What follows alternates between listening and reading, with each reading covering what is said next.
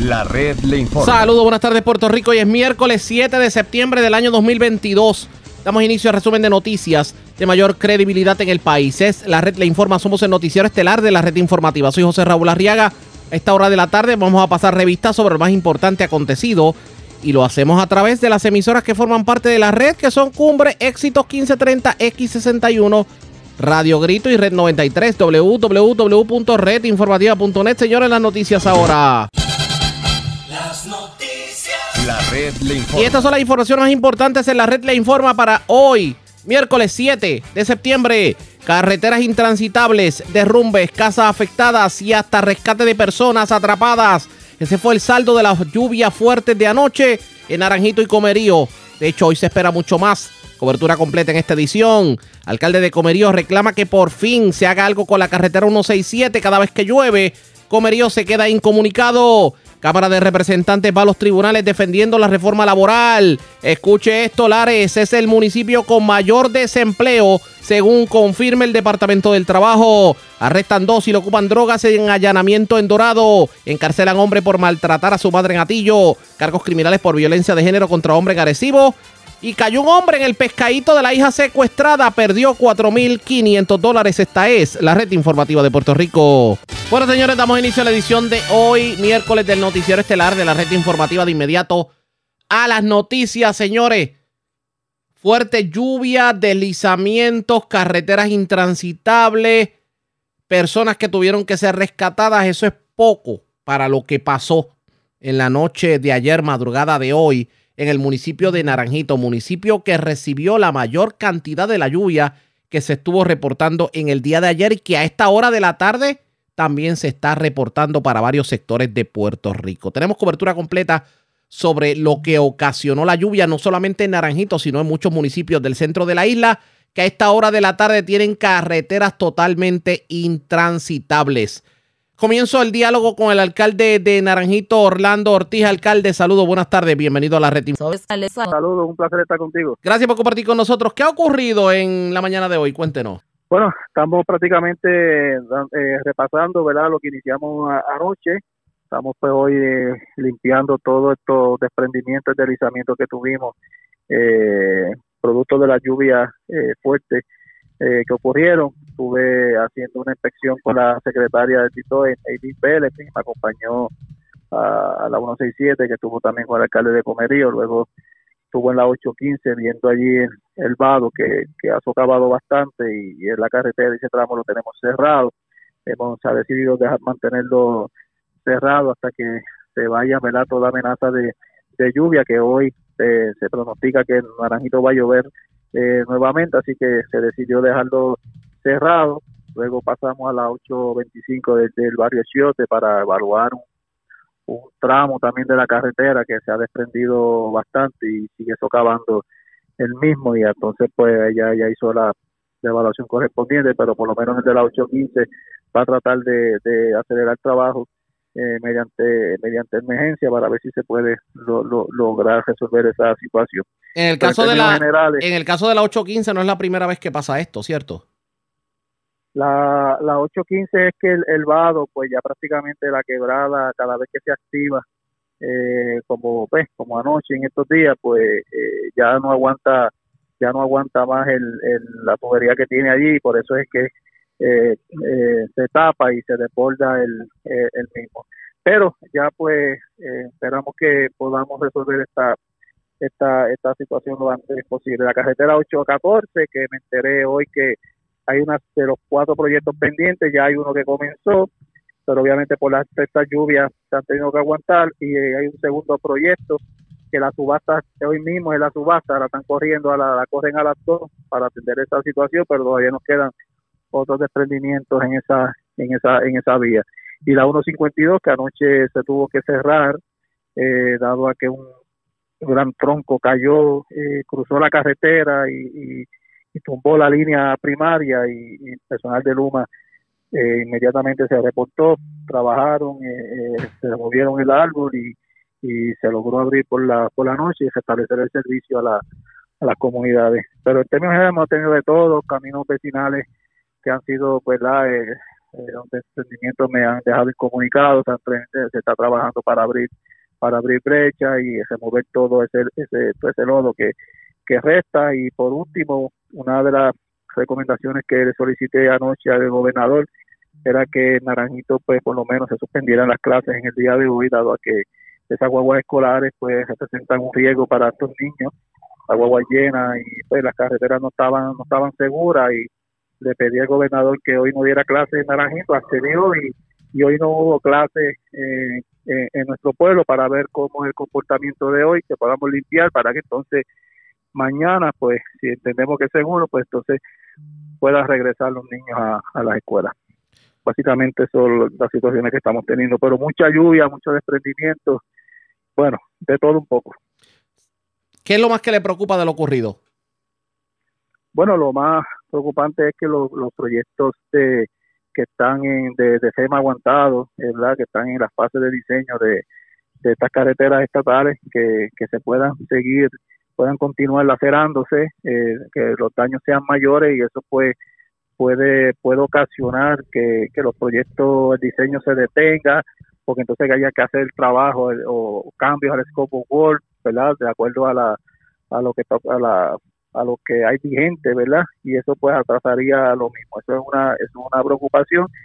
Y, y lo otro, pues que la, las familias pues tengamos tantos desprendimientos que comiencen a, a, sus hogares a, desprenderse y eso, pues eso es uno de los de lo más de las cosas que más, más me preocupa. Así que mi solicitud a la ciudadanía es que estén alerta, que si no tienen que salir de sus hogares, no salgan, que hoy va a llover nuevamente según los pronósticos, que si viven cerca de los ríos, que estén muy pendientes, los, eh, los ríos se están saliendo de, eh, de, de- su cauce y, y- y nada, y que nos llamen inmediatamente, estamos en la calle eh, trabajando, pero lo importante es eh, la seguridad de, ¿verdad? de nuestra mayor preocupación es la seguridad de nuestra gente, que, que no tengamos ¿verdad? un hecho lamentable o alguna tragedia producto de, de algún desprendimiento o, o, o algo más grave. Alcalde, familias afectadas, ¿cuántas? Pues mira, tuve eh, una familia el lunes en la noche donde el desprendimiento retumbó la pared de su casa, casa en madera. Eh, ya pues al otro día eh, llamé a USEC, envió personal para, eh, para ver cómo se le puede ayudar con la, con la reparación. Tuve, estamos teniendo otras familias que el lodo entró a su, a su residencia afectándole verdad eh, eh, equipo y obviamente eso crea desesperación en la familia tuve un comerciante que eh, estos comerciantes que tienen eh, que tienen su negocio ambulante que eh, tiene su, su, su carrito de hot en la parte de atrás y también tiene su freezer y con los desprendimientos y las escorrentías pues, eh, le llevó todo lo que tenía le afectó toda la mercancía y no, eh, no, no hoy no pudo operar porque lo perdió todo. Esas cositas que hemos tenido un niño que que estaba en su residencia ayer y el cauce del río amenazaba con meterse a la casa y momento ya no podía salir, pero personal nuestro logró sacarlo y ponerlo en área en, en área segura. Esas son las cosas, ¿verdad?, que, que, han ocurrido. Hasta el momento así no tenemos más daños posteriores, más allá de, de, de lodo que, que entran en, en, en los hogares o, o algunas casitas que ya han comenzado también a, a filtrarse por la pues, por la alta cantidad de, de lluvia que ha habido. Pero en términos generales, gracias a Dios, no, no, no hemos tenido heridos, este, eh, personas que han tenido que movilizar a los hospitales por algún, alguna situación, pues nada de eso, gracias a Dios, ha ocurrido. Lo positivo de todo esto es que el lago se llenó, el envase está cogió cogió nivel, pero ahora mismo pues el terreno está saturado y cualquier lluvia que ocurra, si sea liviana o suave, pues puede provocar de, de, desprendimiento. Alcalde, ayer cuando la Secretaría de Obras Públicas y el gobernador estaban en Barranquitas en la primera pellada de un puente, se le cuestionaba el hecho de que muchas de las obras que están pendientes de María ahora es que están comenzando y como que es demasiado tarde, casi ya a ley de cumplirse seis años. Eh, ¿No le ocurre lo mismo en Naranjito, que mucha obra detenida por la burocracia de FEMA? Bueno, eh, no te niego de que esto es un proceso burocrático. Yo, eh, yo a nivel municipal todavía tengo proyectos que no he podido, eh, que están aprobados fondos, pero no se han podido obligar porque la burocracia ha, sido así, a pesar de que sobre 100 proyectos ya los hemos eh, trabajado a nivel a nivel, a nivel municipal, todavía nos resta algunos 43 a 45 proyectos adicionales por, por completar, pero sí es una, es una situación, la agencia pues es distinto, eh, son, la mayoría en Naranjito son proyectos de, de, carretera, la 152 hay varios proyectos, la 814 también hay varios eh, proyectos, la 825 prácticamente en todas las vías eh, tenemos proyectos eh, que están esperando por, por FEMA, eh, esto se divide pero hay algunas carreteras que son se reclaman bajo FEMA, hay otras que se reclaman bajo la bajo la FTA o, eh, o Federal Highway, o que todo va a depender eh, eh, la carretera. Pero sí, sí, es un proceso eh, burocrático que hasta el punto de hoy todavía yo tengo todavía también tramos de carreteras que, que no han podido salir los proyectos. Lo que más me han contado es que por lo menos todas están en el, en el área de, de, de diseño, pero eso coge su, su tiempo. Estaremos pendientes sobre el particular. Cierro con esto. Alcalde y el atirantado. Oye, ya yo extrañaba esa pregunta, Ariaga. Yo decía, bueno, me va a preguntar de, puente, que es que me pregunta. Pues mira, este, eh, la información que tengo es que ya por fin se adjudicó la subasta, eh, se firmó, creo que estaba en la espera del que pase que pasara el tiempo de adjudicación, si no pasó ya, pero según la información que tengo que deben estar comenzando los trabajos en los próximos dos meses ya iniciar los mismos. Es la información que, que el gobernador pues eh, nos dio en Naranjito la, la pasada semana en nuestro Pues- pueblo. Así que en dos meses deben estar iniciando ya la, la construcción. La construcción. Gracias. Esperemos, vamos a ver cómo fluye todo definitivamente. Gracias, alcalde, por haber compartido con nosotros. Buenas tardes. A la orden siempre, gracias. Estas fueron las expresiones del alcalde de Naranjito, Orlando Ortiz, pero vamos a ver qué tiene que hacer o qué se dispone a hacer el gobierno central para ayudar a este y otros municipios que se vieron afectados con las lluvias. Eso lo vamos a estar discutiendo ahora, pero antes hacemos lo siguiente. Presentamos las condiciones del tiempo para hoy. Hoy miércoles, un flujo de viento leves del sur de entre 6 a 12 millas por hora continuará, afectando la isla con variación en brisa marina desarrollándose a media mañana. Se espera una ligera disminución en la humedad, pero las temperaturas son probable que sea un poco más cálidas debido al flujo de vientos del sur. Esto generará otra ronda de aguaceros y tronadas temprano este tarde, principalmente a través del centro y este de Puerto Rico y al norte de la cordillera central. Inundaciones urbanas y de pequeños. Riachuelo se espera con posibles inundaciones repentinas localizadas y una amenaza de deslizamientos de tierra. En la red informativa de Puerto Rico, este fue el informe del tiempo. La red le informa. Señores, regresamos a la red Le Informa. Somos el noticiero estelar de la red informativa edición de hoy miércoles. Gracias por compartir con nosotros. Ya al paso que vamos, tenemos que. Yo no sé si a la secretaria de Obras Públicas le dé con. o le gusta mucho el campo o, prefiera mudarse para el campo. Porque ayer estuvo en Barranquita, hoy tuvo que andar Comerío, Naranjito y todas las zonas que se vieron afectadas con la, la fuerte lluvia. Ahora mismo se encuentra en Dorado en actividades del gobernador y yo quiero dialogar con ella precisamente sobre lo que se encontró en su viaje al centro de la isla. Saludos, secretaria, buenas tardes, bienvenida a la red informativa. Saludos y para aclarar, mi esposo es de Corozal, así que yo soy también del campo y también soy de Sabana Grande y estudié en el barrio La Torre, en el campo, así que sí me gusta el campo. Más todavía, obviamente, hay que ayudarlos con estas situaciones que estamos teniendo con las carreteras. Enhorabuena definitivamente. Secretaria, usted estuvo hoy en Naranjito, cuénteme de su viaje allá. Sí, estuve primero en Comerío, eh, me encontré con, en, la, en la 167 con el alcalde, han habido como ocho derrumbes en esa vía y eh, teníamos brigadas de obras públicas de DITOP y también unas contratistas de ACT y también hay unos municipios ayudándolos para limpiar esa carretera y despejar la vía de los derrumbes que hay. Eh, luego que estuvimos en la 167, pues subimos este, entonces a Naranjito con el alcalde y ahí estuvimos en la 815 y en la 825. La 815 pues hay un vado que se está socavando, así que esta vía está cerrada al momento hasta que podamos hacer la evaluación, luego que pase la lluvia de esta tarde, para entonces este, trabajar de emergencia y ese arreglo de esta carretera.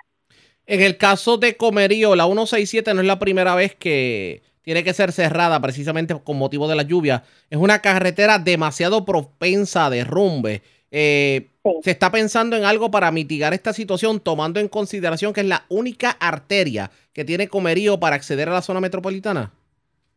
Bueno, la carretera, eh, esa como la demás de la montaña, el suelo está saturado, eh, la geología del área con las rocas que tienen sí son propensas a este tipo de derrumbe. Así que eso obviamente no lo podemos controlar, esa es la naturaleza. Pero sí hay un proyecto de la Autoridad de Carreteras y Transportación en esa área del derrumbe que hay un semáforo en la 167 que se está agilizando para entonces tener esa vía eh, con ya sea una malla o ya sea una protección. Eh, se están evaluando las alternativas para construcción para que entonces se evite lo más posible esas, esas, situaciones en la carretera. Pero nuevamente estamos trabajando con la naturaleza, eh, estamos en una zona que va a ser propensa a estos derrumbes, especialmente con las lluvias que hemos tenido. Y como vimos, no tenemos que esperar un huracán para nosotros ver esta, estas emergencias. Por lo tanto, nosotros también estamos viendo, que quiero mencionar, estamos viendo mucha basura que se está acumulando en los ríos, en los vagos, y nos está ocasionando socavación y nos está, está ocasionando fallas. Así que las personas que nos están escuchando, toda basura que usted tire va a bajar a los ríos, va a bajar y va a afectar nuestras tuberías y va a afectar nuestros puentes, porque créanme que las evaluaciones que hemos estado haciendo, hemos estado viendo cómo la basura que las personas botan está afectando la infraestructura nuestra en la área montañosa.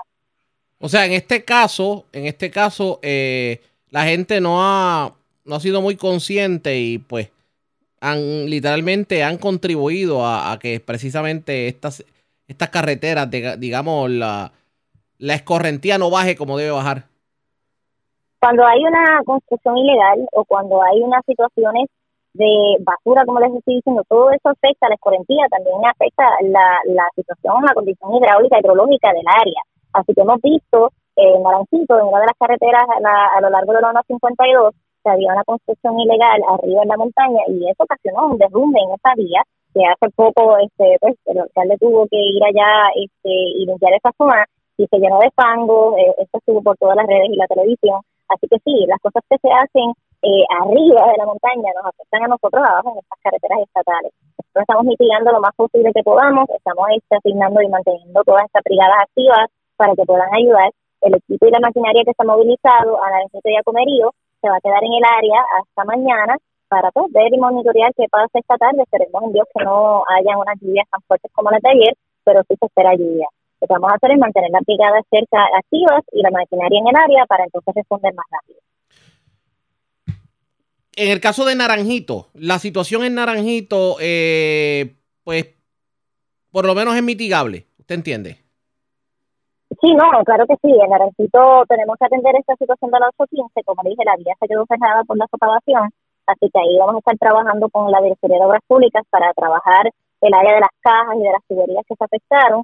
La 825 es otro proyecto que vamos a estar rellenando porque hay una tubería de, de brasa, de acueducto, que está en el aire y nosotros entonces con la directoría vamos a estar trabajando relleno para poder mitigar eso en lo que se, se mejora el clima.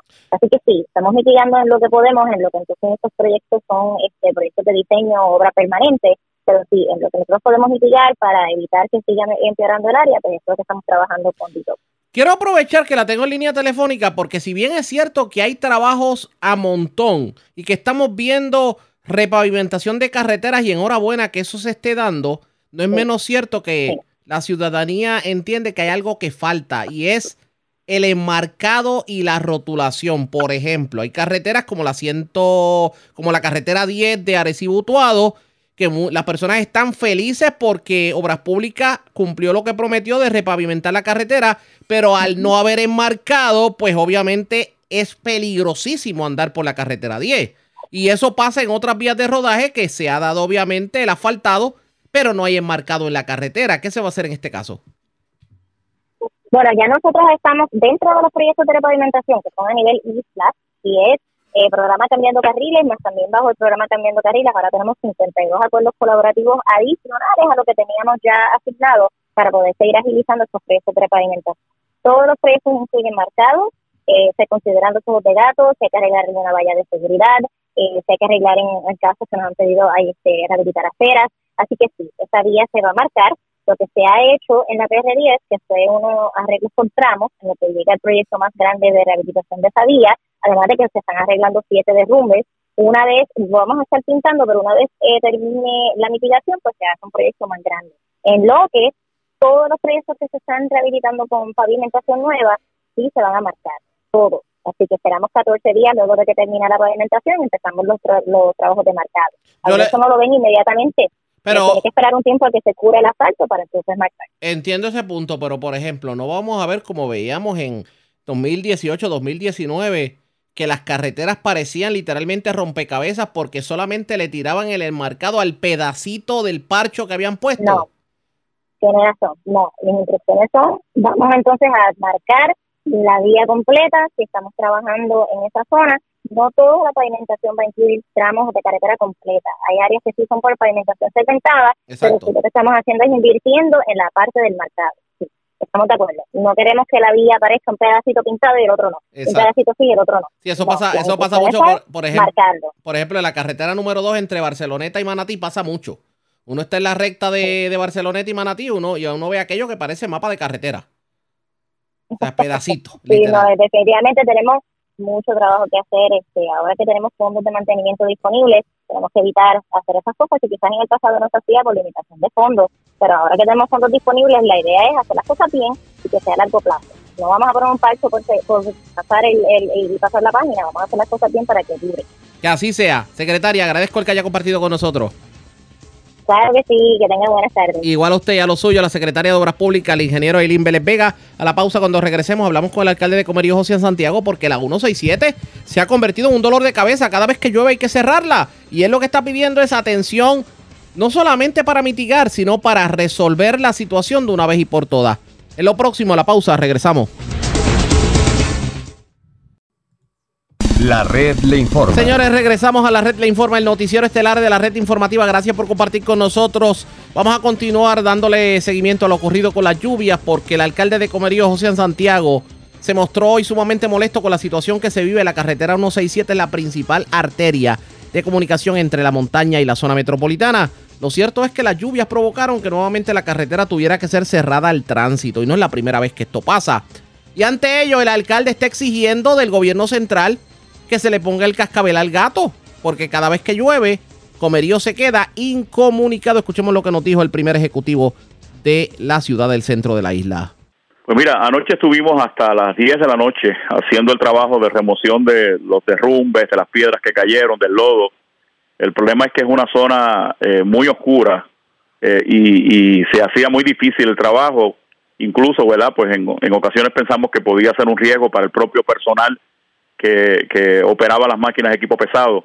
Eh, logramos habilitar un pequeño carril, eh, parcialmente se habilitó un área de la carretera para que de haber una emergencia que tuviésemos que trasladar a alguien en ambulancia, centro médico, etcétera, pudiera, ¿verdad? Pues abrirse, eh, tener ese espacio.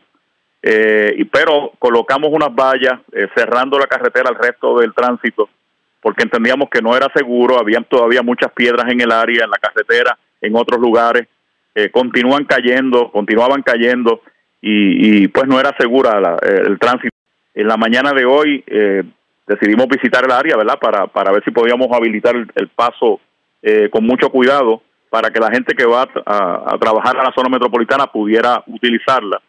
Pero nos encontramos con que muchos que, se levantan más temprano y que viajan más temprano movieron las vallas y, y ha estado transitando alguna gente por el área eh, a su propio riesgo. Nosotros vamos a estar hoy a eso de las 8 ya en los próximos minutos eh, reuniéndonos con la directora de carreteras de la región eh, que cubre esta Acomerío para evaluar la situación, ver qué medidas podemos tomar, cómo se pueden completar los trabajos de limpieza y por otro lado pues estar atento a las condiciones del tiempo porque se ha anunciado que hoy pueda volver a llover copiosamente en la tarde y si fuera así probablemente tomaría la decisión de cerrarla eh, preventivamente, porque es que eh, es, muy riesgoso el que se transite bajo lluvias intensas, toda vez que ayer cayeron más de 10 pulgadas de lluvia en el área.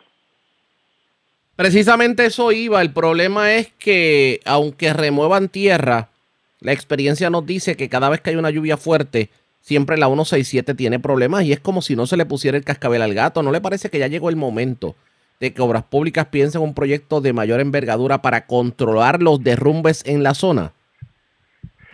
Pues mira, ayer una de las cosas que hice fue enviarle un video eh, directamente al, celular del, señor gobernador, porque yo conversé con él la vez que me dio la oportunidad de una cita allá en Fortaleza y, y con él y con tantos gobernadores he venido planteando esto desde hace muchísimos años. La 167 es una de las vías más inseguras del país por el problema de los derrumbes, de, las de las piedras que caen de la ladera de la montaña eh, y así lo certifican los propios geólogos del departamento. Eh, por mucho tiempo se nos, se nos expresó que, que había una limitación de fondos para poder hacer un proyecto que pudiera tener un costo multimillonario, pero la realidad es que en este momento ese no es el problema. Entiendo que se han asignado sobre 4 mil millones de dólares para la infraestructura vial de Puerto Rico y si esta es una de las vías más inseguras del país, siendo la carretera principal hacia Comerío, debería estar ya atendida de emergencia. Yo creo que esto no espera, estamos arriesgando la vida de demasiado de mucha gente porque como tú señalas, eh, esto es demasiado de frecuente. Eh, yo quisiera que, que, mucha gente pudiera ver eh, el tipo de roca que ha caído en el área donde está ahora mismo eh, abierto solamente un carril y que se colocaron unos semáforos para poder entonces dirigir el tránsito en ambas direcciones. Las piedras que siguen cayendo en el lugar, si cayera sobre algún automóvil que vaya transitando, no, no eh, tendríamos una pérdida de vida, de seguro. Así que hay que tomar acción antes que, vaya a haber una desgracia. Yo espero que hoy la visita de la directora de carretera, que va a estar con nosotros, eh, pueda llevarle el informe tanto a la Secretaría de Obras Públicas como al propio gobernador para ver si finalmente se puede asignar los fondos que, que atiendan esta situación. ¿Y usted tiene confianza en que Obras Públicas pueda hacer algo por ustedes cuando ni siquiera hay disponible maquinaria para ayudarlos a sacar el derrumbe? Bueno, es que la esperanza nunca la puedo perder. Eh, nosotros entendemos que ahora es el momento, habiendo tanto dinero asignado que se ha, se ha anunciado y requete anunciado, no hay justificación. O sea, deben atenderse los problemas en orden de prioridad. Ayer mismo, eh, entiendo que tú debes haber cubierto la noticia del gobernador en Barranquita. Eso así. Eh, iniciando un proyecto de más de 3 millones de dólares bueno, es en una carretera de, una comunidad, ¿verdad? Que es importante que se atienda. Pero en el caso de Comerío es la vía principal. En el caso de mi pueblo es un, problema de seguridad para la gente que todos los días no tiene otra alternativa que conducirse por esa carretera. Eh, nosotros no tenemos vías alternas para equipo pesado. O sea, si esa carretera se cierra, el suministro para los supermercados, para las empresas aquí a nivel local, eh, el, movimiento de la vagoneta de, de, desperdicios sólidos para el vertedero no pueden pasar y entonces ahí quedamos verdad este, en una condición muy muy precaria yo yo creo que, que ya es momento el dinero está eh, pero hay que darle carácter de emergencia al proyecto porque pasando por los procesos eh, rutinarios de gobierno pues llevamos de un año a otro y, y, no se ve acción y, y no quisiera que, que fueran a consumir el dinero y se quedara el problema sin atender. Definitivamente. Vamos a ver qué va a ocurrir en este sentido. Alcalde, vamos a estar pendientes. Gracias por compartir con nosotros. Ajá, y me decía. Yo te pediría que, que insistamos, eh, debo insistir en que si el público que transita por esa carretera a diario, si en horas de la tarde eh, conocemos de que está lloviendo en esa área eh, similar a lo que ocurrió ayer, por favor no tome esa, esa carretera. No hay manera de transitar por ella de forma segura si lloviera como, como tuvimos ¿verdad? ese incidente ayer, se está anunciando que puede estar lloviendo en la tarde. Así que vamos a estar monitoreando y es probable que de, de haber una lluvia copiosa, nosotros eh, cerremos la carretera preventivamente, que no vaya nadie a arriesgarse a transitar por ella. Así que hay que estar atentos a las noticias y a las condiciones del tiempo. Eso fue lo que nos dijo más temprano en la mañana el alcalde de Comerío, José Santiago. Pero la pregunta es, ¿estas lluvias van a continuar en el transcurso de la tarde? Esta mañana hablamos con el Servicio Nacional de Meteorología y esto fue lo que nos advirtió sobre lo que debe ocurrir y sobre todo cuánta cantidad de lluvia cayó en el día de ayer. Sí, por lo menos hay varias áreas ah, sobre las 1.5 pulgadas. Tenemos áreas concentradas también de más de 2 pulgadas. Ah, ¿verdad? Tenemos un área en particular de más de 3 pulgadas, preliminarmente, obviamente, esto es en el... ¿En qué lugar específico cayeron las 3 pulgadas? Sí, en el municipio de Naranjito. En el municipio de Naranjito fueron 3 pulgadas aproximadamente las que cayeron. Sí, pero preliminarmente ahora. Preliminarmente, pero ya había llovido en los días anteriores, ¿correcto? Sí, exacto. O sea que en acumulados en los últimos días deben haber caído cuántas pulgadas de lluvia para esa zona. Por lo menos los pasados días para esa área, durante el fin de semana también cayeron ah, aproximadamente 4 pulgadas de lluvia durante el fin de semana. Pues y a eso se le suma estas de ahora. O sea que estaríamos hablando entre 7 y 8 pulgadas de lluvia deben haber caído entre el fin de semana y el día de ayer en, en la zona de Naranjito y cercano, Comerío, Barranquita. Sí, exacto. Y bastante concentrado en, Naranjito. En Naranjito. Para la zona de Orocovis, que también recibió bastante lluvia, ¿tiene un estimado de lluvia para esa zona? Sí, tenemos uh, más de 1.5 pulgadas uh, durante el día de ayer y, ¿verdad? Desde el fin de semana uh, tenemos un área, sí, básicamente lo mismo, 1.5 pulgadas, un área al oeste de 2 pulgadas o más. 2 pulgadas o más. Este patrón de lluvia que vivimos ayer, ¿lo vamos a vivir hoy? Sí, desafortunadamente, pues esperamos el mismo patrón hoy. Ah, todavía tenemos esa humedad que sigue arrastrándose desde el sur. Tenemos uh, también, lo, obviamente, los vientos del sur. Y todo eso nos va, va a seguir generalmente durante la semana. Así que, pues, esperamos días activos durante esta semana. Eh, Ramos, en esta lluvia debe concentrarse en qué sectores de Puerto Rico la que recibamos en el día de hoy, la tarde de hoy. Sí, va a ser en los, generalmente en los mismos lugares, ¿verdad? Porque la dirección del viento no ha cambiado tanto a centro, a norte, noreste y el área este. Centro, norte, noreste y este. La zona oeste de Puerto Rico debe estar más seca y tal vez experimentando periodos, digamos, de sol. Exacto, por lo menos ayer no tenemos ningún estimado de lluvia y durante la semana bien poquito para el área oeste. Para el área oeste. Así está el tiempo, contrario a lo que estábamos acostumbrados a que ocurriera en este periodo, que mucho sol en la mañana y llovía en las tardes en el oeste. Pues ahora las lluvias fuertes se están reportando en el este y en la zona central de Puerto Rico, también la zona metropolitana. ¿Qué terminará ocurriendo en el transcurso de la semana? pendientes a la red informativa. La red le informa. Cuando regresemos, las noticias del ámbito policíaco más importantes acontecidas, entre las que tenemos que destacar. Acusar a un hombre por maltratar a una persona de edad avanzada. Esto ocurrió en Atillo, específicamente a su madre. También se arrestaron a dos personas y le ocuparon marihuana en un allanamiento ocurrido en Dorado. También arrestaron a una persona a la que se le buscaba por delitos de robo.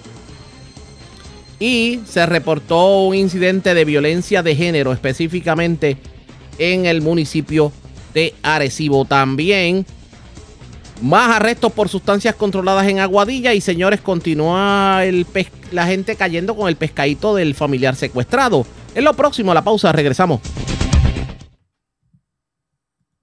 La red le informa. Señores, regresamos a la red le informa. Somos el noticiero estelar de la red informativa. Gracias por compartir con nosotros.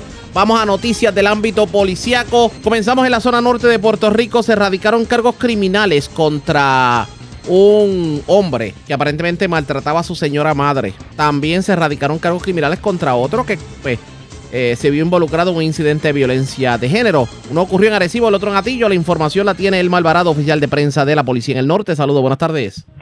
Buenas tardes. Fueron radicados cargos criminales por maltrato contra persona de edad avanzada, contra Kenneth Bruno Delgado, de 36 años y residente de Atillo. De acuerdo con la investigación para la fecha del 5 de septiembre, en el barrio Pueblo, en Atillo, el imputado presuntamente amenazó de muerte a su madre de 73 años y la maltrataba eh, con palabras soeces.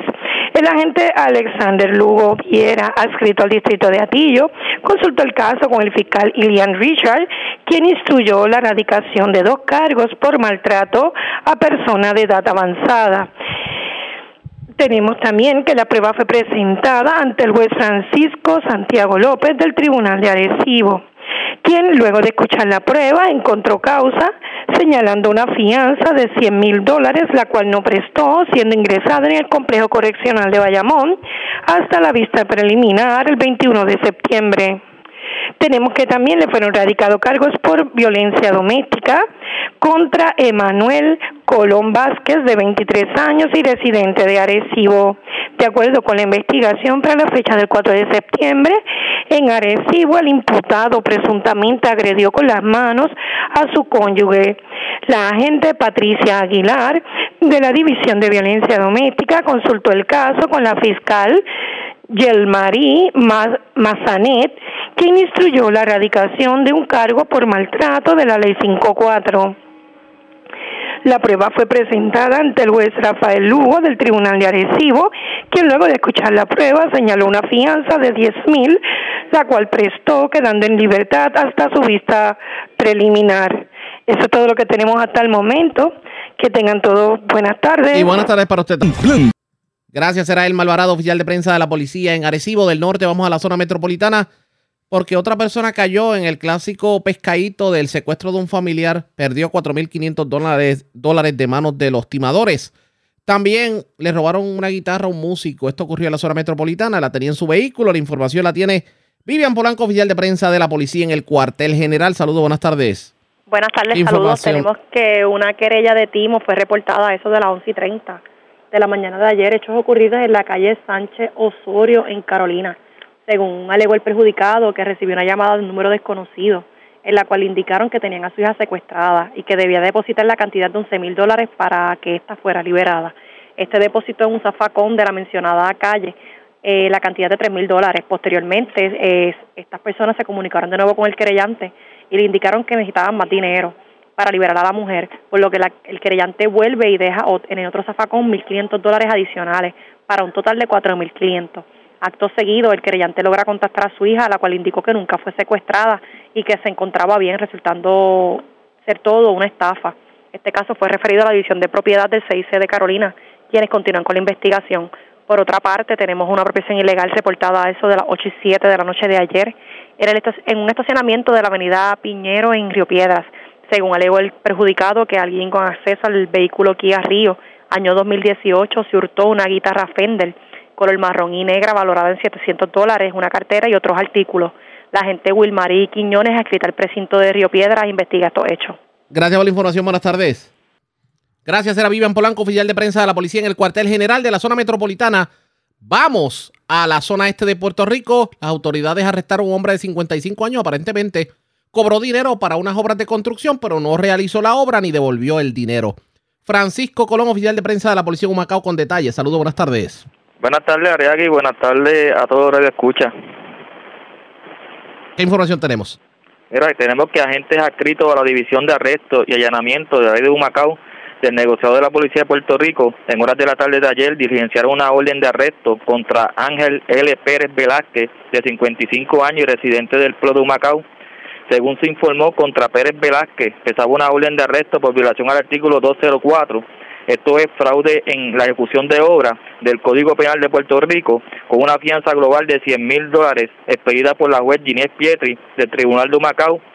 El agente Eddie Ramos, adscrito a la División de Arrestos Especiales de Humacao, supervisado por el sargento Julio Cruz, llevó al detenido ante la presencia de la juez Ginés Pietri del Tribunal de Humacao, quien le leyó las advertencias en ley, quedando en libertad hasta la fecha de la vista preliminar, tal poder prestar la fianza impuesta por un fiador privado surge de la investigación realizada por el agente Gilberto Pérez de la División de Propiedad del Cuerpo de Investigaciones Criminales de Humacao, supervisado por el teniente Félix Morales, en unión a la fiscal Ana Garcés, que el imputado para la fecha del mes de enero del 2021 en el pueblo de Humacao fue contratado por la víctima para realizar una obra de construcción en su residencia, la que nunca realizó ni devolvió el dinero de un montón de 18 mil dólares en total.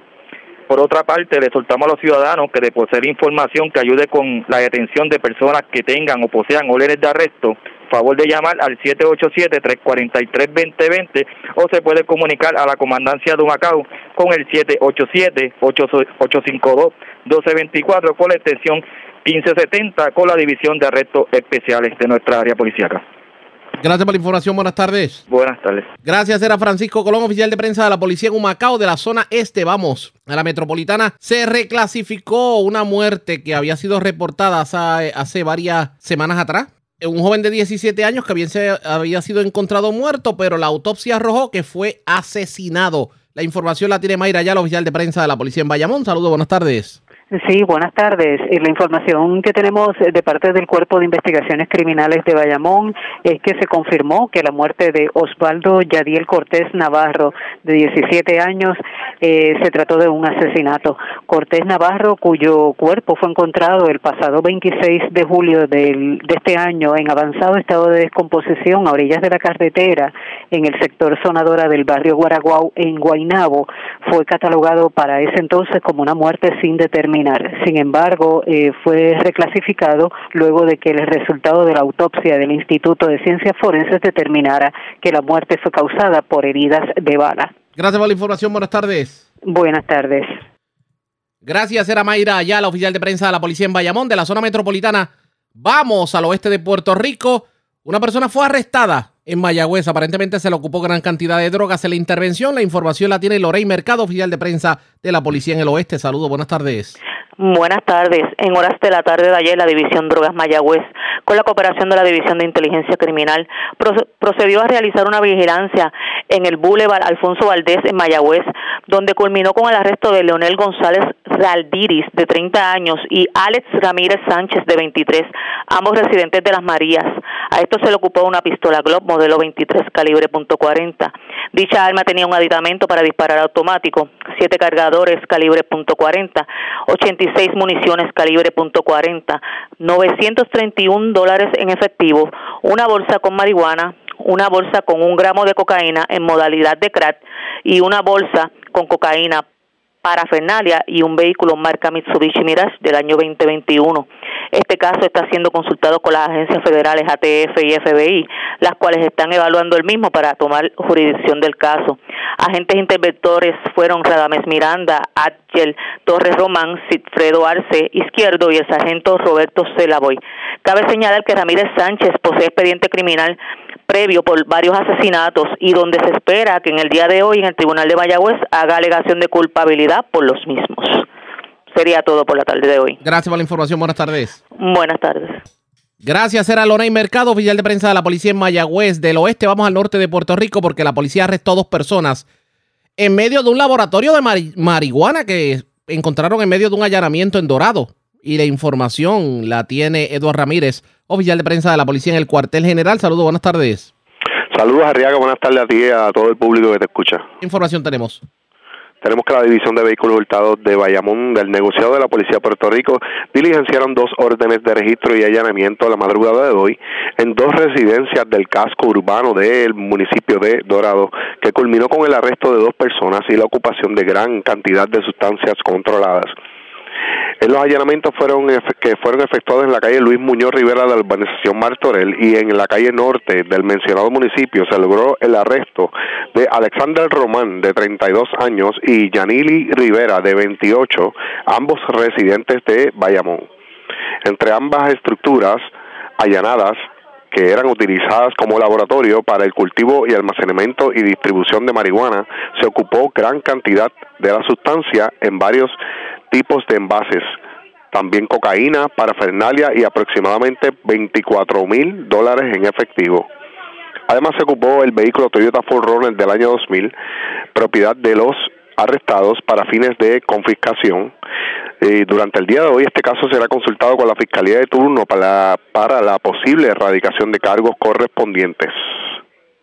Gracias por la información. Buenas tardes. Buenas tardes a todos. Era Eduardo Ramírez, oficial de prensa de la policía en el cuartel general. Más noticias del ámbito policiaco en nuestra segunda hora de programación. Pero señores, esta hora de la tarde hacemos lo siguiente. La red le A la pausa, cuando regresemos luego de la identificación de la emisora, escuche esto. Va Tatito Hernández con la Cámara de Representantes en unión al gobierno en contra de la Junta de Control Fiscal para que en efecto se respete la decisión del Ejecutivo y el Legislativo de aprobar el proyecto de reforma laboral.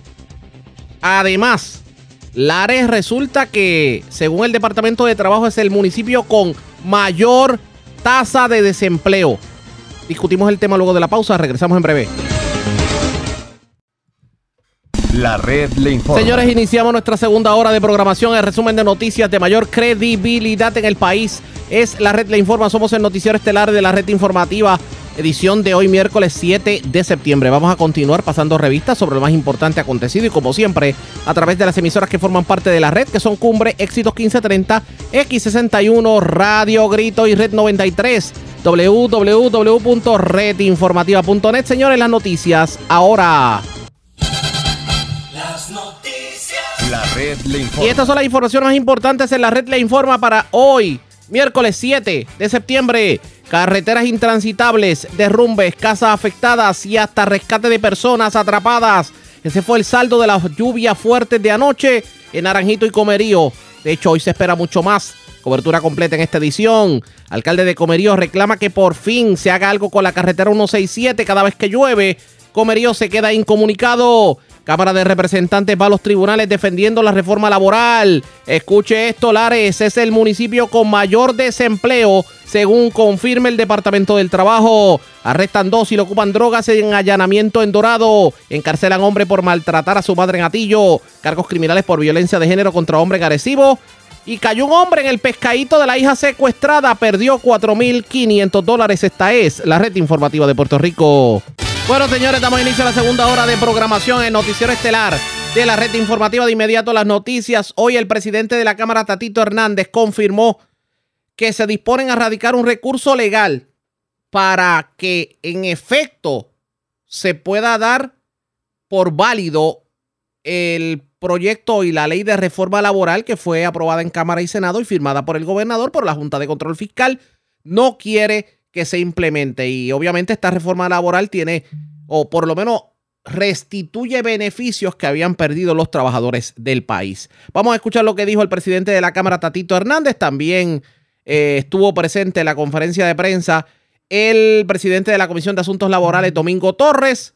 Esto fue lo que dijeron en conferencia de prensa. Cuando llegamos aquí el, el 2 de enero, se radicó el proyecto, era el proyecto de la Cámara número 3 pero volvió a radicar el proyecto 1244 que fue convertido en la ley 41 de 2022, donde se le devuelven los derechos a los trabajadores y trabajadoras de la empresa privada.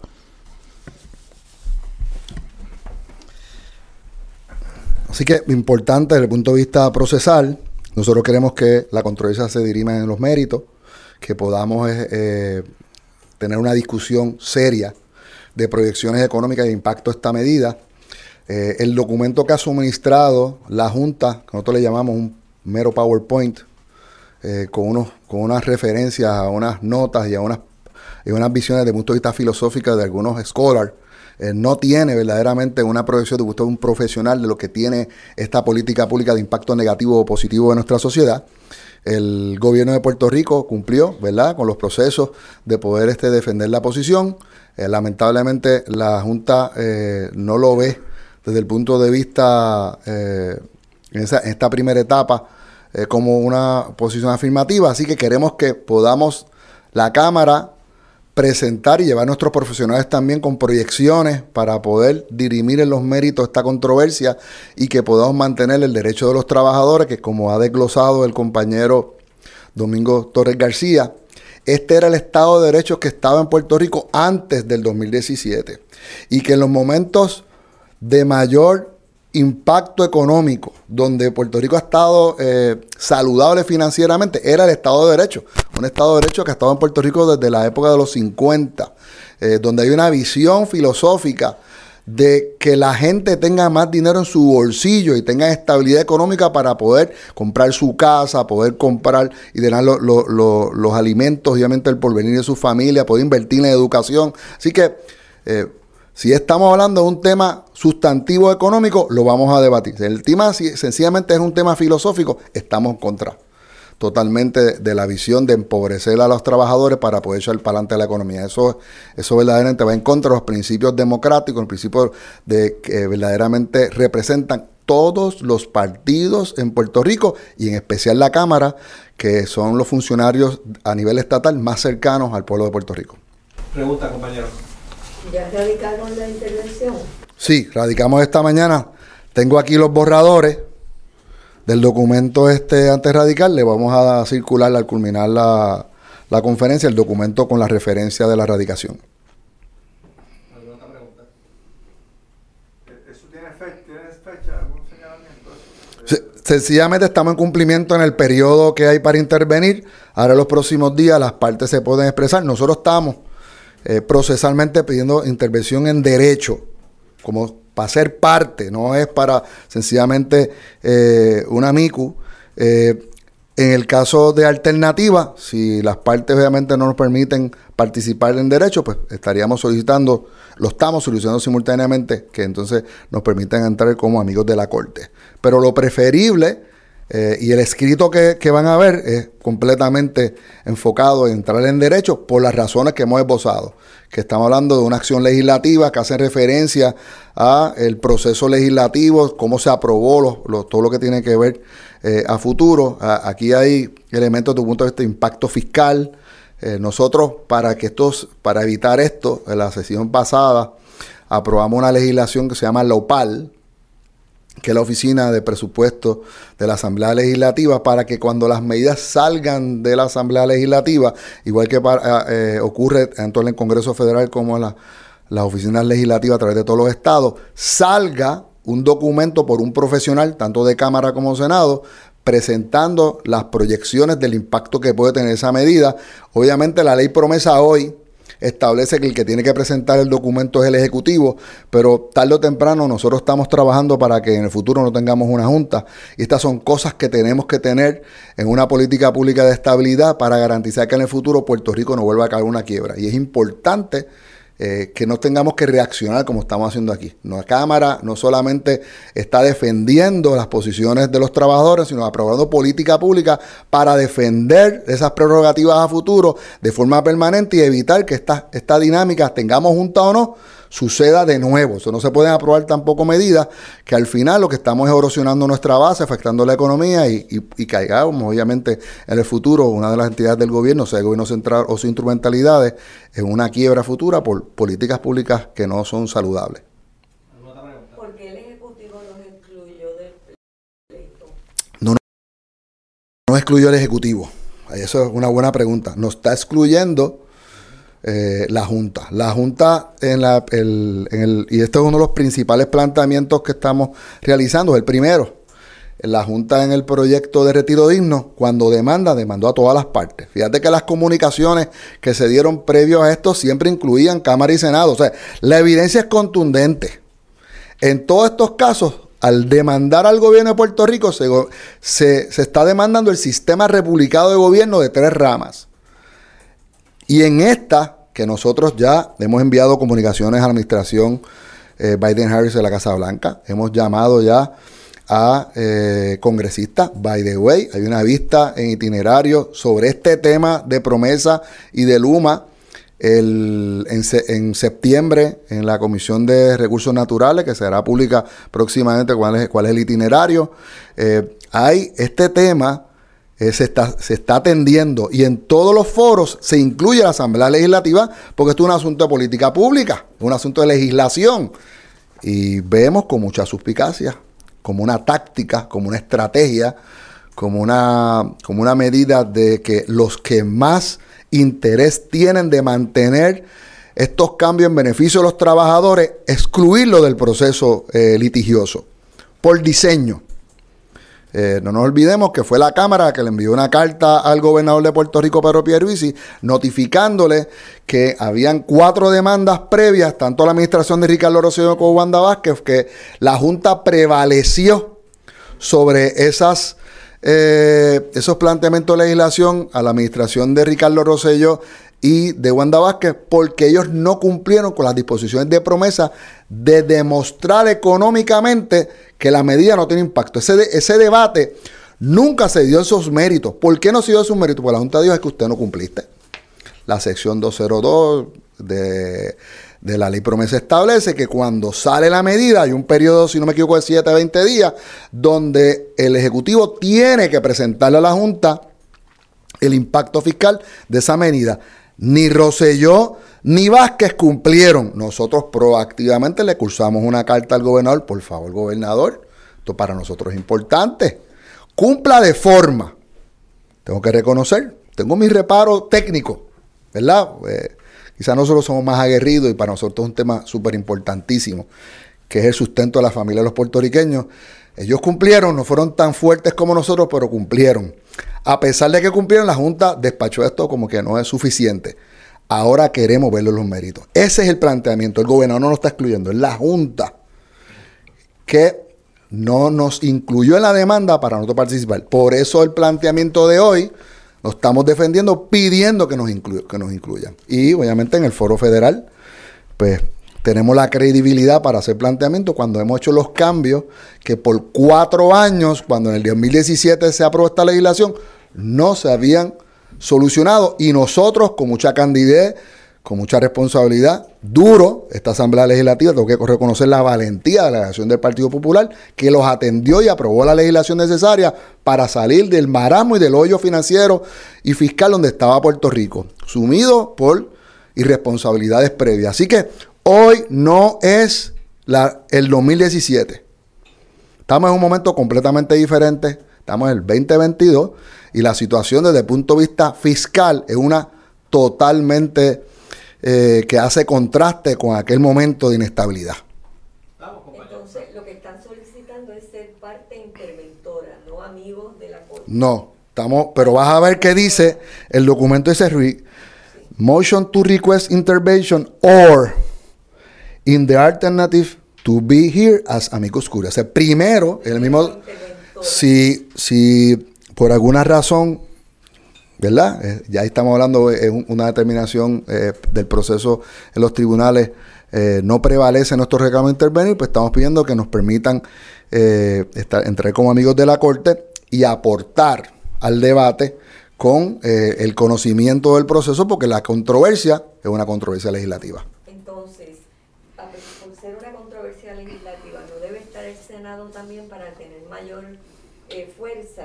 Solo en la Cámara yo, espero eh, que los compañeros del Senado hagan lo propio, como ha ocurrido en un sinnúmero de otras controversias, eh, donde ellos siempre se han unido. Lo vimos recientemente en unas expresiones del Senado donde ellos iban a participar. Así que nosotros esperamos que ellos en los próximos días, no, no culmina la fecha hoy, tienen varios días más. Si no me equivoco, son unos 20 días después de la demanda, estamos, estamos schedule todavía. Así que eh, le, voy a hacer llegar la fecha final de para estar claro en cuándo fue que eso comienza, pues eh, no, son, son fatales, no son, no, creo que no se, toma el tema laboral, es el tema de día calendario. Así que sacaré la fecha para que puedan, para que puedan entonces ustedes hacer su gestión en el cuerpo hermano. ¿Tiene la fecha de la demanda? Sí, la, la demanda la demanda se radicó el 2. De septiembre. Perdóname, el primero de septiembre. La demanda, la demanda se radicó el primero de septiembre y nosotros estamos cumpliendo, ¿verdad? Eh, la habíamos hecho público que íbamos a participar y eh, relativamente eh, no ha pasado una semana cuando ya nosotros estamos. Sí, pero nosotros estamos en cumplimiento. Lo que voy a buscar ahora es cuánto tiempo tienen otras partes. Le, adelanto, nosotros Estamos haciendo gestiones con otros sectores para que participen del proceso. Eh, bueno, eh, yo preferiría que entraran como, como interventores. Estamos hablando de eh, sindicatos que representan empleados en el sector privado. Esas fueron las expresiones del presidente de la Cámara, Tatito Hernández. Lo cierto es que hay un pleito entre el gobierno y la Junta de Control Fiscal en el Tribunal Federal precisamente por la implementación de la reforma laboral. Lo que está haciendo la Cámara y pide Tatito Hernández es que ellos puedan entrar como interventores en el caso, de lo contrario como amigos de, de la Corte, porque estamos hablando de legislación que fue aprobada en Cámara y en Senado de Puerto Rico. ¿Qué terminará ocurriendo? Ustedes pendientes a la red informativa.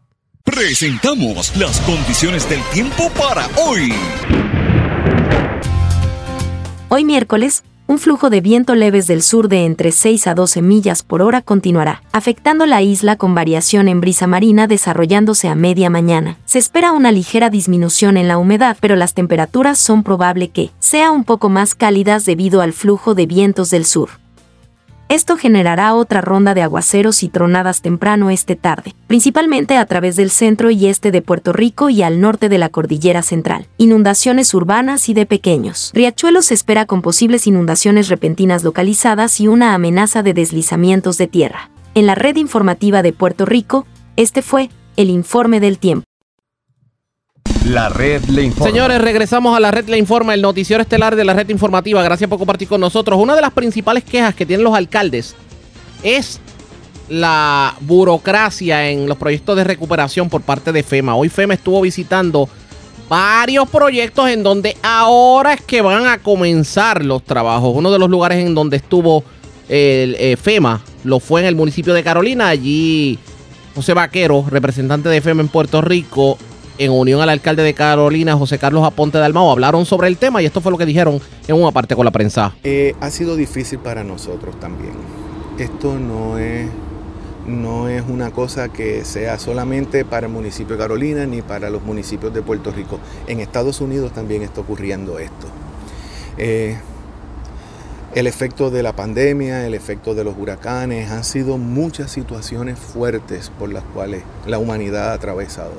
La pandemia no es una cosa aislada de Puerto Rico, la pandemia fue una cosa mundial y se perdió mucha gente, mucha gente pues le cogió temor al salir eh, y ahora poco a poco eh, estamos volviendo a la, a la normalidad. En Puerto Rico después del huracán hubo un éxodo masivo de personas. Eh, yo pienso que era mucha gente profesional, mucha gente diestra. Yo como ingeniero y miembro del Colegio de Ingenieros eh, y Agrimensores de Puerto Rico lo he notado en las asambleas. Eh, no se ve la cantidad de ingenieros que había antes. Lo mismo ha pasado con los médicos. Hay muchos médicos que se contagiaron, algunos fallecieron. Y esto no solamente ha pasado en Puerto Rico, está pasando en todas partes del mundo. Estas pandemias, pues cuando ocurren, pues tienen un, tiempo en lo que las cosas las podemos llevar a la normalidad. Pero eh, a pesar de todo eso, se ha hecho un esfuerzo para mejorar los salarios en Puerto Rico y poco a poco la gente han ido eh, respondiendo a eso. Desde luego, eso nos crea un problema porque habíamos hecho unos estimados y ahora pues los estimados se están revisando. La gente de FEMA está consciente de eso y, es lo que estamos trabajando ahora, después que se hizo todo ese trabajo de más de 130 estimados de proyectos y de proyectos complicados como este. Pues hay que hacerle una, una revisión. FEMA está al tanto de eso y, sabemos que, vamos a, poder hacer el mejor uso del dinero posible para que esos fondos se utilicen, se utilicen correctamente, porque eso es lo que queremos, y, que eh, eh, den, sean bien utilizados y den para la mayor cantidad de proyectos que necesitamos hacer. ¿Cómo usted ve la situación general de los municipios? Bueno, en términos generales, eh, como dijo el alcalde, los municipios están liderando la recuperación de los 10.000 proyectos que FEMA tiene aprobado, uno, más de 6.000 son proyectos municipales que representan más de 3.000 millones de dólares.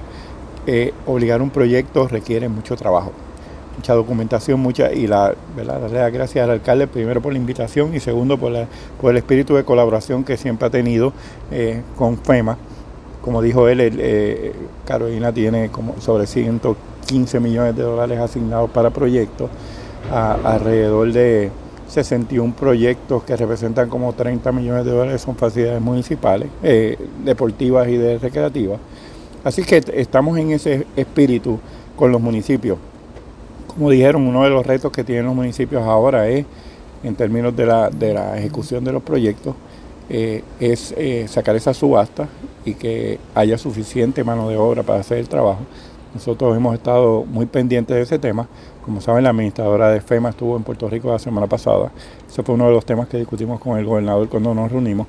Pero seguimos en el espíritu de colaboración con todos los municipios, la asistencia técnica que necesiten, la asistencia en términos de política pública de FEMA. Como le estaba comentando a algunos de ustedes ahorita, uno de los retos que han tenido los municipios en términos de flujo de efectivo para llevar a cabo los proyectos y que FEMA le pueda reembolsar. Pues recientemente nosotros, junto a Coltré, le aprobamos a los municipios que pueden hacer un adelanto de dinero, el Working Capital Advance, para que puedan empezar esos proyectos y entonces poder llevarlos a cabo y pedir eh, reembolso. Así que nosotros buscamos todas las maneras posibles de, de colaborar con los municipios. Tiene que recordar de los 800 empleados que tiene FEMA en Puerto Rico, el 95% son puertorriqueños que vivieron aquí, que se sufrieron María, que están muy pendientes de sus comunidades, que tienen un interés genuino en la recuperación de Puerto Rico junto a los compañeros de Coltré. Así que la recuperación se, eh, se, está moviendo, se está moviendo a, un, a un, paso que no, que la gente quiere ver más proyectos completados, así que ese es nuestro interés, que durante el resto de este año y el año que viene pues, se lleven a cabo más proyectos. Estamos visitando algunos proyectos como este del estadio Roberto Clemente Walker, eh, icónico, como dice el alcalde, porque está en Carolina y porque lleva el nombre de Roberto Clemente. Es verdad, se asignaron más de 18 millones de dólares y como dijo el alcalde, aparte de lo que se reconstruyó, eh, también tiene dinero que se dio para mitigación, que obviamente es tener una facilidad más resiliente. Las lecciones aprendidas de lo que pasó con María, pues nos enseñaron qué cosas hay que reforzar. Así que en ese sentido ahora también Carolina cuenta con un estadio más resiliente en el futuro. Quiere decir que en total eh, aquí se invirtieron 18 millones. Esa fue la aportación de FEMA, que es el 90%. Ok. ¿Y para mitigación? ¿El número exacto de cuánto fue en esos 18 alguien? No, es aproximadamente 1.4 millones adicionales. Pero 1.4 adicionales. ¿Y cuántos de esos puso el municipio o CDBR? No, el municipio, como, como dice el señor Vaquero, el, el municipio puso todos los, los fondos eh, y ahora cuando el proyecto, porque este fue uno de los primeros proyectos que se hizo, este, este programa ahora de aceleración de, de efectivo vino posterior, pero en este caso pues el municipio puso el, el, dinero eh, en conjunto con, con, la compañía aseguradora eh, del municipio que es Manfre. Y, y, eso nos dio un working capital para comenzar a trabajar con el, con el proyecto de, ese eh, presupuesto que aprobó FEMA, 18 millones, aproximadamente 5 millones fueron eh, provistos al principio por la compañía de seguro, por Mafre, así que nosotros teníamos un, working capital eh, para comenzar el proyecto, para hacer planos, para hacer los estudios, para cumplir con toda la documentación que FEMA requería.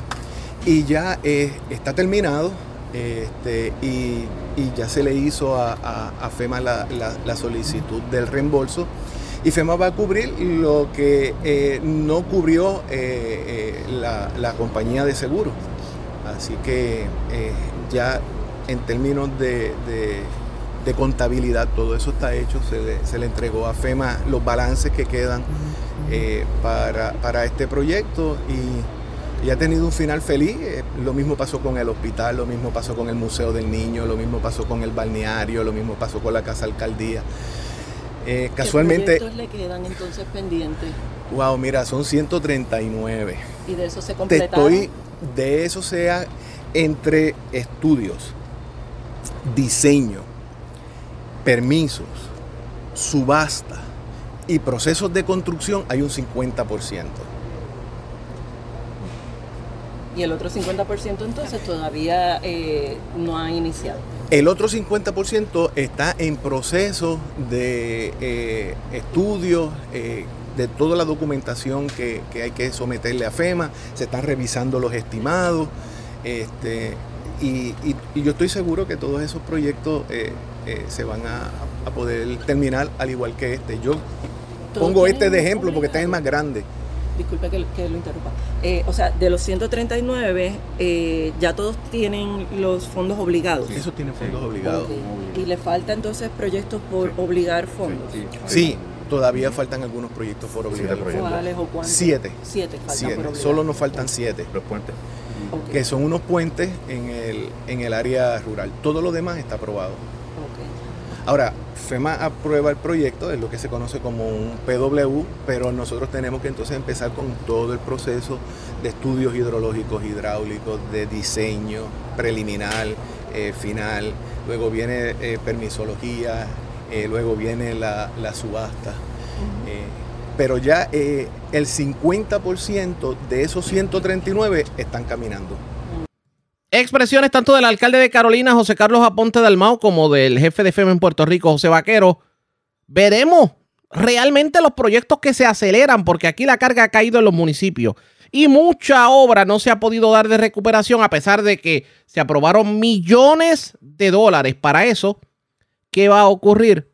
Ustedes pendientes a la red informativa. La red le informa. Cuando regresemos, como eso de que Lares es el municipio que más desempleo tiene según el Departamento del Trabajo, hablamos del tema luego de la pausa. Regresamos en breve. La red le informa. Señores, regresamos a la red le informa. Somos el noticiero estelar de la red informativa edición de hoy.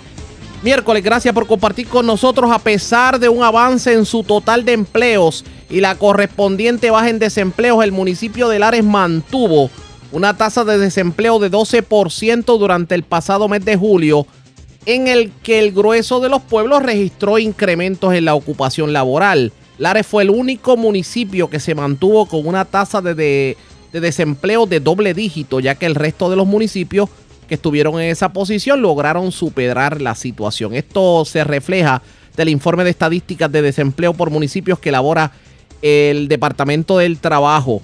Dice que el total de empleos que tuvo Lares en julio fue de 6.350, que es una cifra menor a la que se alcanzó en junio, pero supera los 6.200 reportados para julio del año pasado. Estamos hablando que llegó a tener 16.3% Lares de desempleo, ahora está en 12%, pero es el único municipio que está sobre el 10% en desempleo. O sea, es el municipio que más desempleo tiene según el Departamento del Trabajo. La reacción con el alcalde de Lares, Fabián Arroyo. Alcalde, buenas tardes, bienvenido. Buenas tardes, buenas tardes, Ariaga. Gracias por la oportunidad. Sí, en, eh, hace mes, mes y medio, la fábrica de Lares, la fábrica que tenemos, la única prácticamente que tenemos eh, gigante, ¿no? está cerrada, se santió eh, momentáneamente por varios meses a los empleados, lo que tiene nueva, nueva demanda de, de, costura, ¿no? Por lo tanto, eso se refleja todo eso esos 100, 200, 300 empleados que la mayoría son, una mitad son del área, por lo tanto, estamos hablando de que sí, eh, lamentablemente esos números pueden ser bastante certeros debido a ese problema que hay, sin contar que hay una alta demanda de, de, de demanda para coger café, pero sabemos que nadie, son pocas las personas que quieren recoger café, por lo tanto, eh, lo, aquí nos hemos visto obligados los agricultores lareños a buscar demandas para eh, empleados fuera de Puerto Rico. ¿Hay trabajo, pero la gente no quiere trabajar o es que no hay trabajo? Aparte, ah, dejando a un lado lo que es el café. Sí, no, en estos días te puedo decir, primero, para el año pasado nadie quería trabajar. Yo cuando llegué como alcalde llamé a la gente, mira, para que vengas a trabajar conmigo, no, alcalde, yo no quiero trabajar, yo me, de seguro estaban cogiendo el PUA, ese, eh, muchos, eh, incluyendo ex compañeros de trabajo que en el municipio de Lares. Ahora no, ahora mismo eh, las personas a diario llegan al alcalde, necesito empleo, empleo, empleo, especialmente los miércoles que yo atiendo mayor eh, la demanda de las personas, mucho solicitud de empleo. Aquí acaba de llegar un señor de 55 años, alcalde, necesito empleo ya, ya, ya. Y eh, fue que ya no tiene su, pues, su, su ayudita y se cualificó por una ayuda que tenemos de Paxton, que entonces se cualificó, entiendo que, que va a estar, y otro que vino fue por Geronto, que es que necesita varios créditos para terminar eh, los créditos para Seguro Social, también cualificó. Estamos buscando la alternativa a todos los lareños, entre ellos agricultura, ellos lo enviamos a veces para los fast food, a veces lo enviamos para eh, distintas compañías de, fuera del área que nosotros tocamos puerta para contratarlo. Pero ahora mismo sí, la fábrica cerró y hay una alta demanda de, desempleo. ¿Qué hacemos para evitar que este número de desempleados en Lares siga creciendo, tomando en consideración que Lares siempre se ha conocido como uno de los municipios con mayor emigración. Mucha gente se va de Puerto Rico a Estados Unidos a buscar trabajo precisamente porque no lo consiguen en el área. Sí, mira, estamos ofreciendo una mayor demanda en cuanto a turismo, ¿no? Para que la gente venga, por lo tanto se han creado buenos buenos empleos, ¿no? Mayor cantidad de empleo. Estamos trabajando con unas compañías que eh, interesan hacer una ciento y pico de casas en LAR, estamos hablando con ellos para que trabajen ese proyecto, por lo tanto va a ser una demanda más de empleo para LAR también tenemos una bien importante que es los proyectos de, de la construcción de la eh, remodelación de la Rambla, del nuevo Teatro Municipal 400 habitaciones, de la remodelación de la plaza, entre otros proyectos que van a traer gran demanda en la construcción para LAR por lo tanto estamos terminando eso para ofrecérselo al lareño y evitar que ese lareño se vaya fuera de Puerto Rico.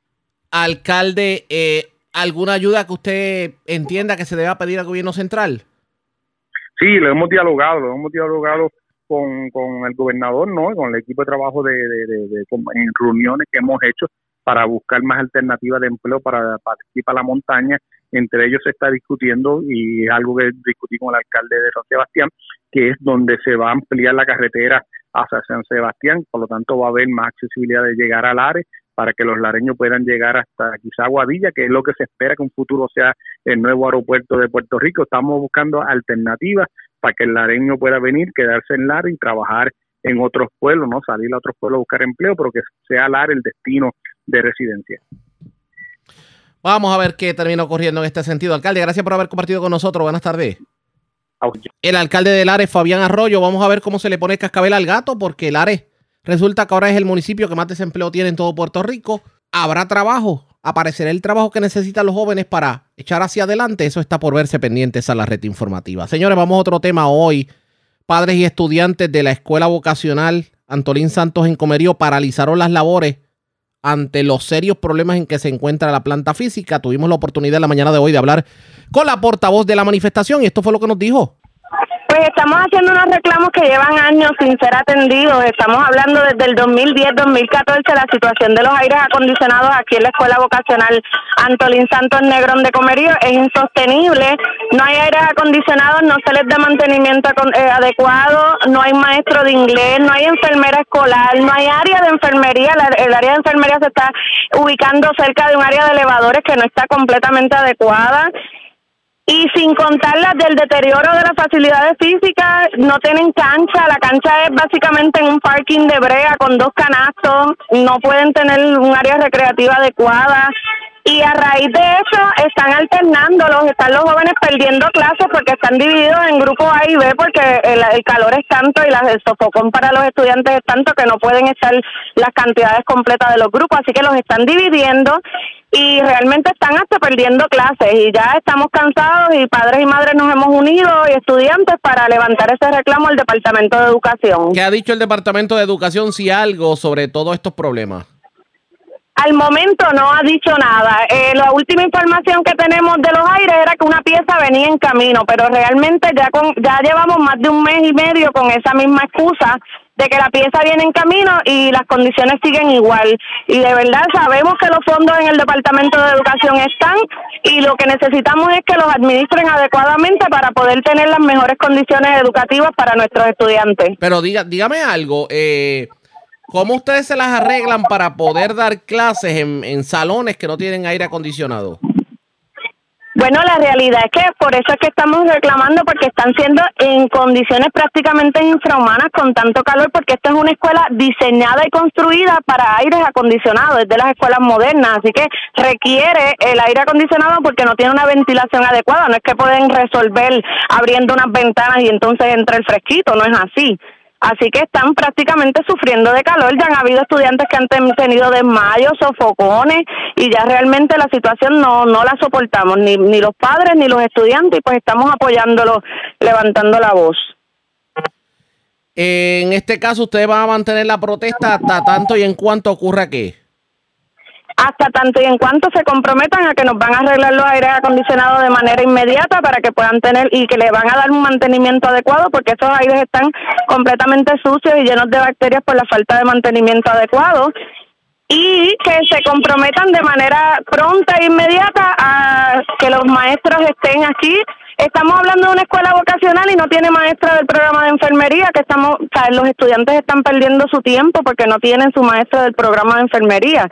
Estamos hablando que no tienen maestro de inglés, no hay enfermera. Necesitamos y exigimos que sea de manera inmediata que se hagan esos nombramientos, que se llenen esas plazas y que se ponga en agenda nuestra el mantenimiento de la infraestructura. Ustedes, ¿cuántos estudiantes eh, toman clase en el plantel? La cantidad exacta de estudiantes que toman clases no te la tengo ahora mismo disponible, este, pero te la puedo conseguir porque ahora mismo no, no la tengo disponible el total, porque han habido tantos cambios con esto de la pandemia que muchos se dieron de baja y demás, pero son bastantes estudiantes, son bastantes, te lo aseguro. Expresiones de una de las portavoces de la manifestación hoy en la, en la Escuela Vocacional Antolín Santos. Vamos a ver qué hace el Departamento de Educación, pero aparentemente hasta sin acondicionador de aire tiene los salones y no pueden abrir una ventana. ¿Qué ocurrirá en este sentido? Pendientes a la red informativa. La red le informa. A la pausa regresamos a la parte final del noticiero estelar de la red informativa. La red le informa. Bueno, señores, regresamos esta vez a la parte final del noticiero estelar de la red informativa de Puerto Rico. ¿Cómo está Estados Unidos? ¿Cómo está el mundo a esta hora de la tarde? Vamos con DN, nos tienen un resumen completo sobre lo más importante acontecido en el ámbito nacional e internacional. La ONU advierte sobre una hambruna inminente en Somalia, donde una sequía abrasadora provocada por la crisis del cambio climático ha arrasado los cultivos, matado al ganado y dejado a casi 8 millones de personas, lo que equivale a la mitad de su población, en necesidad de asistencia humanitaria. El secretario general adjunto de Asuntos Humanitarios de la ONU, Martin Griffiths, habló con los periodistas el lunes en la ciudad de Mogadiscio, capital de Somalia, después de recorrer los campamentos que albergan desplazados internos y visitar los hospitales donde se tratan a niños y niñas desnutridos. Griffiths más tarde dijo que cientos de miles de personas corren un riesgo inminente de muerte. Estos últimos días me he sentido profundamente conmocionado por el nivel de dolor y sufrimiento que hemos visto soportar a tantos somalíes. La hambruna llama a la puerta. Hoy estamos recibiendo un último aviso.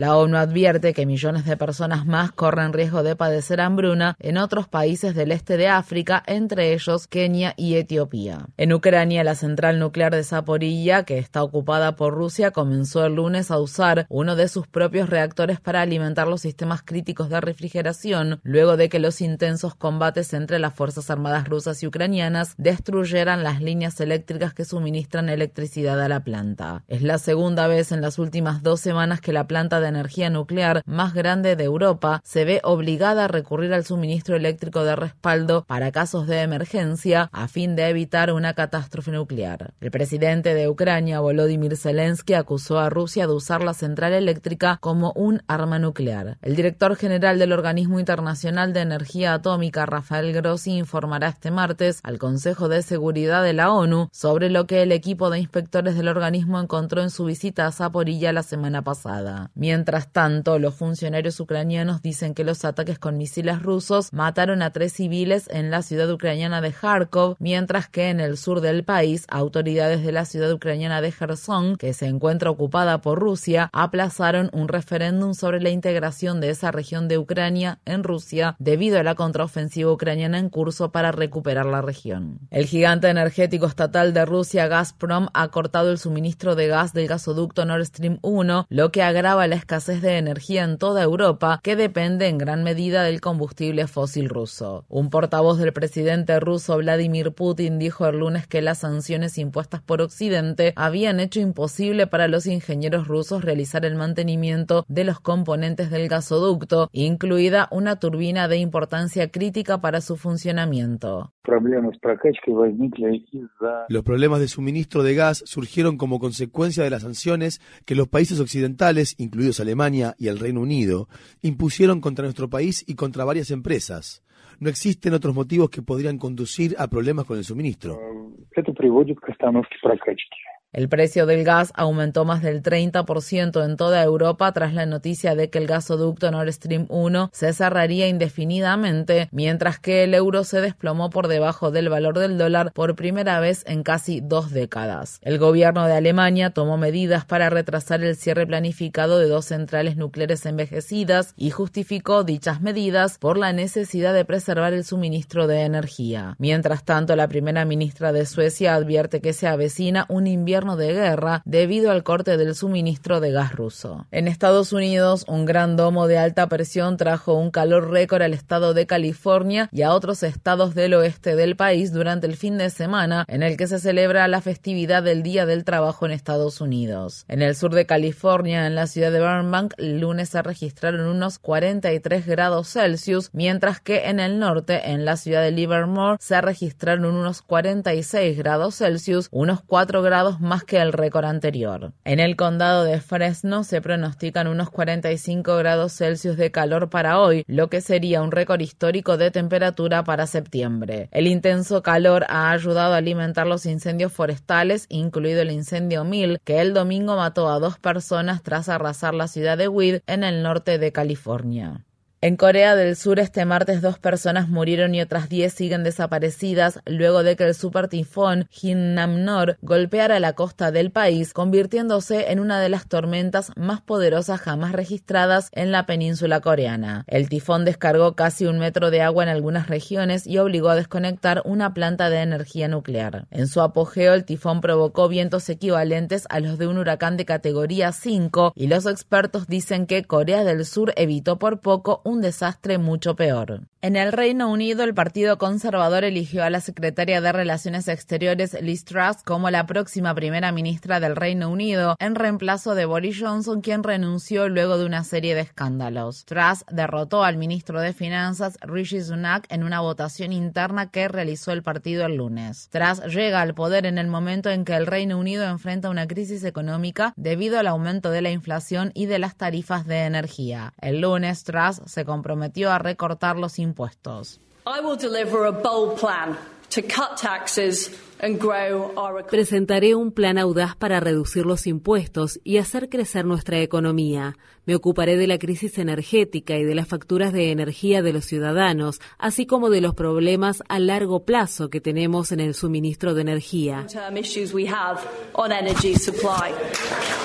Para más información sobre la asunción de Liz Truss como la primera ministra del Reino Unido, visite nuestro sitio web democracynow.org/es. En Chile, la ciudadanía rechazó una nueva constitución que habría reemplazado a la impuesta durante la dictadura del general Augusto Pinochet, quien llegó al poder en un golpe de estado militar respaldado por Estados Unidos hace más de 40 años. Los resultados muestran que alrededor del 62% de los chilenos rechazaron la nueva Carta Magna, mientras que el 38% la aceptó. La constitución propuesta fue la primera en el mundo en ser elaborada por la misma cantidad de delegados masculinos y femeninos e incluía nuevos derechos para los pueblos indígenas, la legalización del aborto, atención médica universal obligatoria y nuevos compromisos para abordar la crisis del cambio climático. Visite democracynow.org/es para obtener más información sobre el proceso constituyente en Chile. El gobierno de Burkina Faso afirma que al menos 35 civiles murieron y más de 30 resultaron heridos el lunes después de que un vehículo militar hiciera estallar una bomba al borde de una carretera en el norte de la capital. Los combates que se libran entre los rebeldes vinculados al Estado Islámico y el gobierno han aumentado desde enero, cuando las Fuerzas Armadas de Burkina Faso depusieron al presidente Roch Kabore e instauraron al teniente coronel Paul Henri Damiba como nuevo presidente de la nación. En Afganistán, un atacante suicida golpeó a la embajada rusa en Kabul el lunes y mató a seis personas. Un diplomático ruso y un guardia de seguridad se encuentran entre los muertos. El ataque fue reivindicado por el grupo armado Estado Islámico de Jorazán, rama del Estado Islámico también conocida como ISIS-K, que también ha estado detrás de una serie de ataques contra los talibanes y comunidades minoritarias de Afganistán. En Canadá, la policía está buscando a uno de los dos sospechosos de asesinato que sigue prófugo después de que 10 personas murieran apuñaladas y otras 18 resultasen heridas en una región remota de la provincia de Saskatchewan. Este fue uno de los peores actos de violencia masiva en la historia moderna de Canadá. El domingo, dos hombres llevaron a cabo un violento ataque en la comunidad indígena James Smith Cree Nation que dejó 28 personas apuñaladas en 13 lugares diferentes. Muchas de las víctimas son indígenas. Luego de iniciar una persecución en Saskatchewan y las provincias vecinas, la policía encontró el cuerpo de Damien Sanderson de 31 años, mientras que el segundo sospechoso, Miles Sanderson, hermano menor de Damien, sigue prófugo. La policía dice que aún no ha identificado la causa de los asesinatos. En Estados Unidos, una jueza federal acordó nombrar a un perito independiente que se conoce como maestro especial para que revise si el FBI confiscó correctamente los documentos de la residencia de Trump en Mar-a-Lago. La jueza del Tribunal de Distrito de Estados Unidos, Eileen Cannon, estuvo de acuerdo con el equipo legal que representa a Trump en que el Departamento de Justicia debe detener la revisión de unos 150 documentos clasificados que fueron recuperados por los agentes del FBI cuando ejecutaban una orden de allanamiento en la casa de Trump el 8 de agosto. Muchos de los documentos estaban marcados como ultrasecretos. El fallo de la Cannon retrasará la investigación del Departamento de Justicia sobre si Trump violó la ley de espionaje y las leyes de registros presidenciales y sobre si obstruyó la justicia para encubrir esos delitos. La jueza Cannon fue designada al Tribunal de Distrito de Estados Unidos para el Distrito Sur del Estado de Florida en 2020 por el entonces presidente Donald Trump.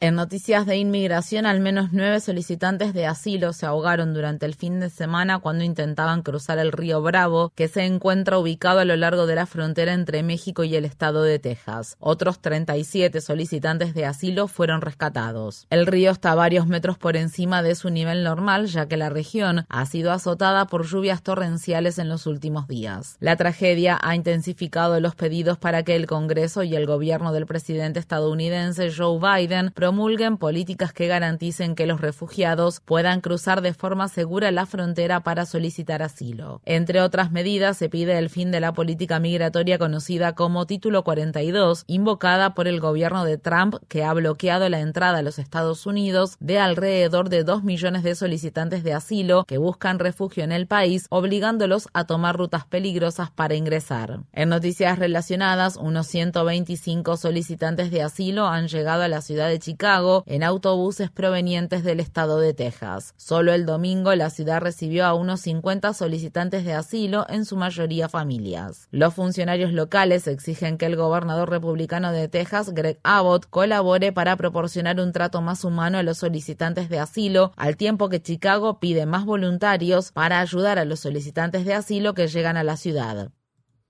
La red le informa. Señores, enganchamos los guantes. Regresamos mañana jueves a la hora acostumbrada, cuando nuevamente a través de Cumbre de Éxitos 1530 de X61 de Radio Grito y de Red 93, que son las emisoras que forman parte de la red informativa. Le vamos a llevar a ustedes resumen de noticias, mayor credibilidad en el país. Hasta entonces, que la pasen bien.